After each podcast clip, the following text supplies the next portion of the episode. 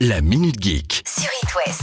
Les vacances d'été arrivent à grands pas pour les étudiants et peut-être que certains d'entre eux sont à la recherche d'un job. PTDR, t'es qui Fini les CV et lettres de motivation que vous postez directement à l'entreprise. Maintenant, pour chercher un job, ça se passe sur Tinder.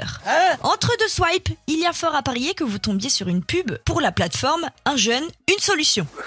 Je vois rien. C'est une plateforme qui recense toutes les offres d'emploi, stages, alternances, à destination des 18-25 ans. Un coup de com' réussi de la part de Tinder et de la plateforme, et puis ça permettra peut-être à certains d'entre vous de respirer entre deux profils de beauf. Je suis un génie T'es chez Apple Quelqu'un un chargeur d'iPhone Ces phrases, ce sont les dernières fois que vous les entendez. Pourquoi Dites-moi pourquoi. À partir de 2024, nous aurons tous les mêmes chargeurs. Ah bon C'est l'Union européenne qui a pris cette décision la semaine dernière pour des raisons économiques et puis surtout environnementales. Ça, c'est bien. Vous aussi, à la maison, vous avez 400 chargeurs entre celui du téléphone, de la tablette, du PC et compagnie Ah oui Ça aussi, ça va changer. Comment tu sais tout ça, toi Tous les appareils électriques vont désormais avoir le même embout de chargement, le type USB-C, ce qui fait qu'un seul câble pourra charger toute la maison. Alors là, euh, chapeau. hein. En même temps, les consommateurs européens dépensaient, tenez-vous bien, 2,4 milliards d'euros par an pour des achats de chargeurs seuls. Alors là, n'importe quoi. hein. Et pour les PC portables, il faudra attendre 2026 pour qu'ils aient le même embout. Enfin,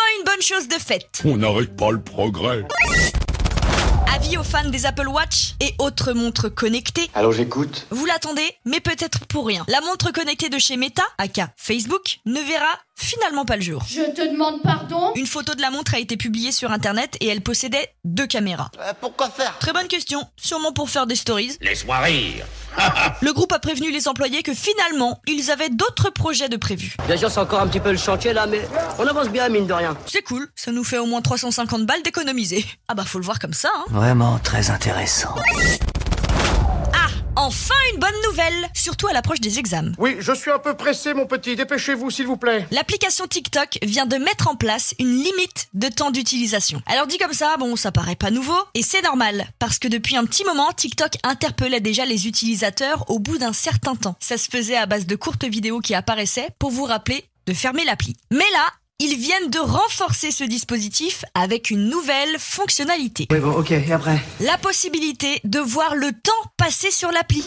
Un peu à la manière du temps d'écran qu'on peut tous consulter sur nos smartphones. Mais surtout, il est maintenant possible de configurer soi-même la limite qu'on veut se fixer. Dès qu'elle est dépassée, un message vient s'afficher sur l'écran pour rappeler la nécessité de faire une pause. C'est bien, on s'améliore C'est beau quand même.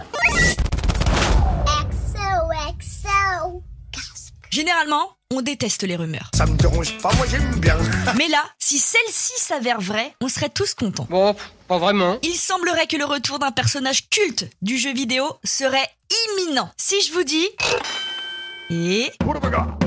Ok, allez, dernière chance. Alors, faut vraiment faire appel à sa mémoire, je vous l'accorde. Mais là, je vous annonce le retour de... Crash Bandicoot. Enfin, peut-être. Il avait déjà refait parler de lui en 2017 grâce à trois remakes de jeux vidéo qui n'étaient pas passés inaperçus. Puis, en 2020, avec un jeu totalement inédit, Crash Bandicoot 4, It's About Time. Mais depuis, rien. Et là, on apprend que s'il revient, ça va être un Crash Bandicoot multijoueur. Joli. Mais seul le temps nous le dira. Ah, j'ai hâte d'y être. La Minute Geek À retrouver en podcast sur itwest.com et sur toutes les plateformes.